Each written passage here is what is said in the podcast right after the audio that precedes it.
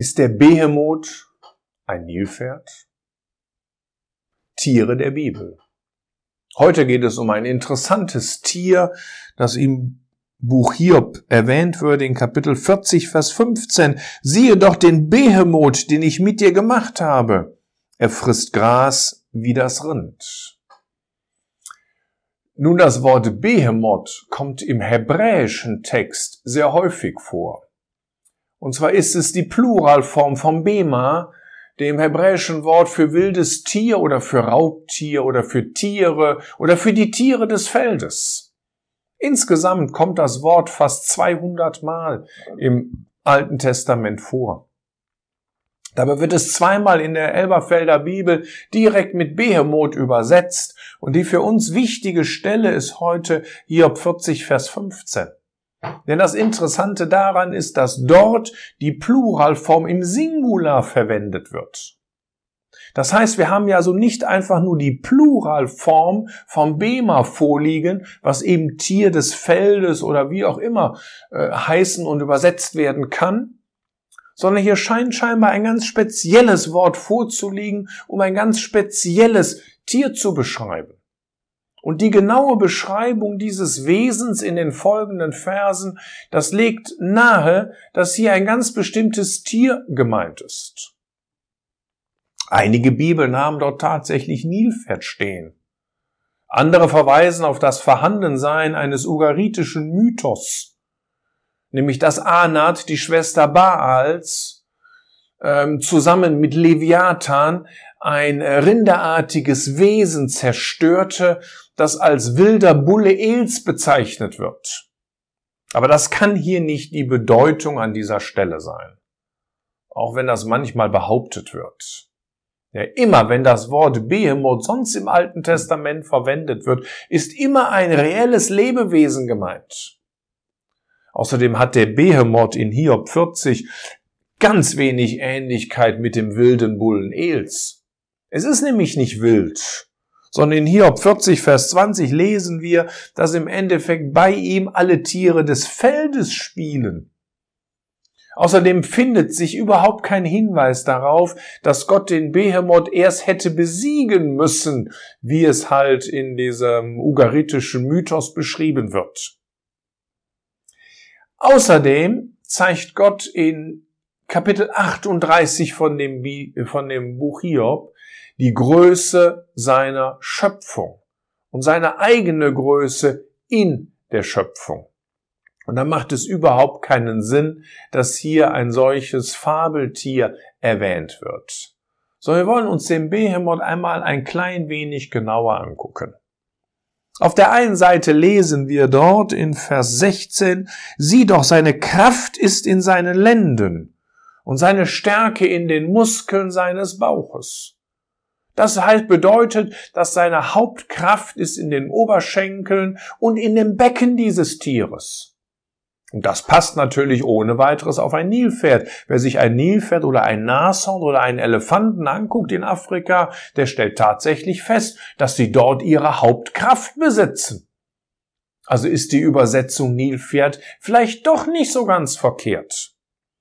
Aber dann heißt es im folgenden Vers, in Vers 17, er biegt seinen Schwanz wie eine Zeder. Und die Zeder ist in der Bibel der langgestreckteste Baum, den es überhaupt gibt. Und ihr könnt mir glauben, am Nilpferd ist alles imposant, aber nicht sein Schwänzchen. Das gleiche gilt für das Nashorn, das gleiche gilt für den Elefanten. Das heißt, diese großen Tiere, die ihre Kraft in den Lenden haben, die haben mehr oder weniger einen ganz, ganz kleinen Schwanz. Aber hier ist die Rede davon, dass er einen Schwanz hat wie eine Zeder. Also könnte es das Krokodil sein. Nein, das kann es natürlich nicht sein, denn zum einen ist das Krokodil kein Pflanzenfresser. Und auf der anderen Seite hat das Krokodil zwar vielleicht einen Schwanz wie eine Zeder und hat auch sehr viel Kraft in seinem Schwanz, aber es hat keine Kraft in seinen Lenden. Das ist der große Unterschied. Wenn ein Krokodil sich aufrichtet, dann richtet es sich über seinen Schwanz auf, aber nicht äh, im Endeffekt über seine Beine. Da, das ist völlig unmöglich. Außerdem gibt es noch einen interessanten Hinweis und das ist in Vers 18. Seine ähm, ähm, Schenkel, seine Knochen sind verflochten. Ich will jetzt nicht zu viel Betonung auf dieses Wort Schenkel oder Knochen legen, denn dieses Wort kommt nur an dieser Stelle äh, im Alten Testament vor. Es kann sich auch auf die Schwanzknochen beziehen und dann würde es heißen, die Sehnen äh, seiner Wirbel oder wie auch immer sind verflochten. Und genau das hat man bei einem fossilen Tier gefunden, nämlich bei einem Dinosaurier.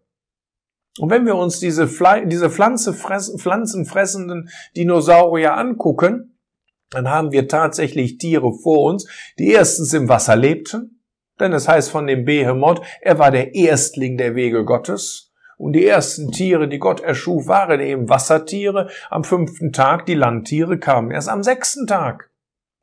Das zweite ist, seine Kraft ist in seinen Lenden. Das finden wir bei den Dinosauriern. Dann finden wir, dass er einen Schwanz wie eine Zede hat, ebenfalls bei den großen Dinosauriern und dass die Wirbel der Dinosaurier mit Sehnen verwoben sind. Auch das finden wir im Fossilbefund.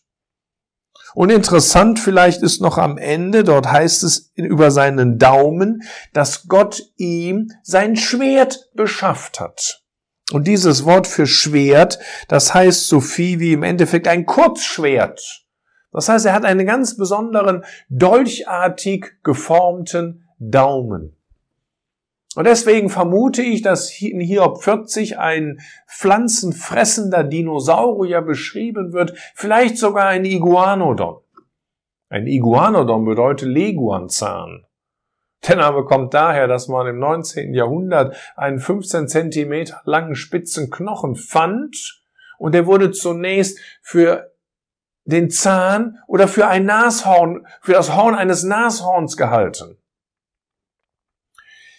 Ähm, später hat man dann festgestellt, dass dieser Knochen der Daumen der Hand ist. Eben dieses Kurzschwert, dieses Schwert, das Gott ihm beschafft hat. Außerdem wurden am Skelett des Iguanodon verflochtene Sehnen gefunden.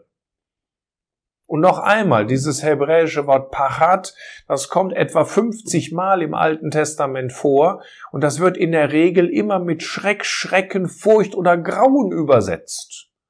Und so kann es sich ohne weiteres auch auf seinen furchterregenden Schwanz beziehen und nicht unbedingt auf seine kräftigen Beine.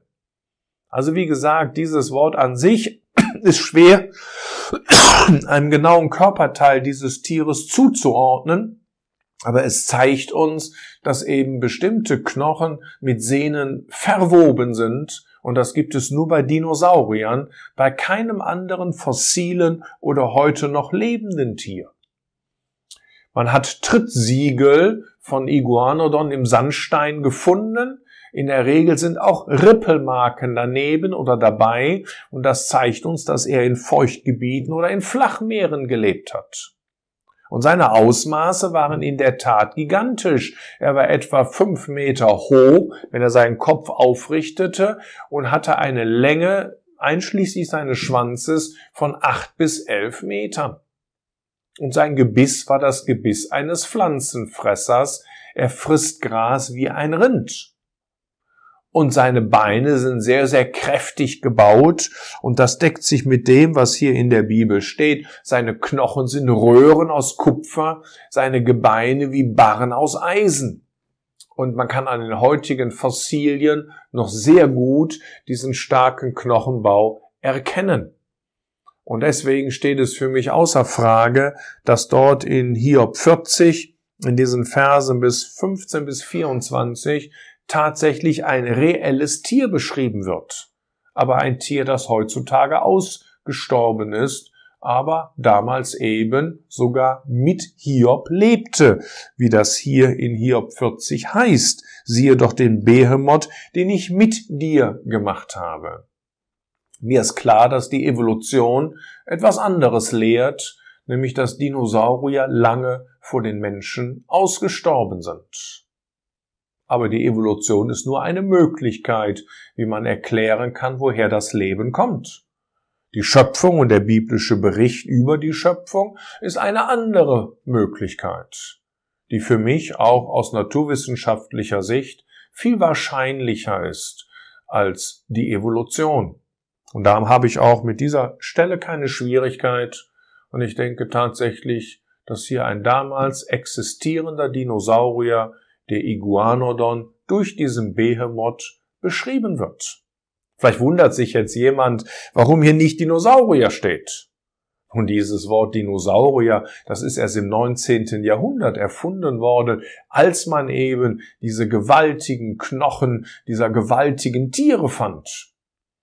Dino heißt schrecklich und Saurier ist Echse. Es heißt nichts anderes als schreckliche Echse. Nicht unbedingt, weil man Angst vor diesen Tieren hatte, aber weil sie doch so gewaltig, so monströs gewesen sind.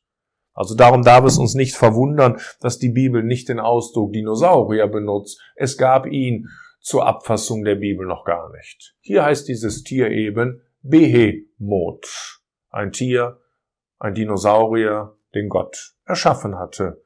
Wahrscheinlich am fünften oder am sechsten Schöpfungstag.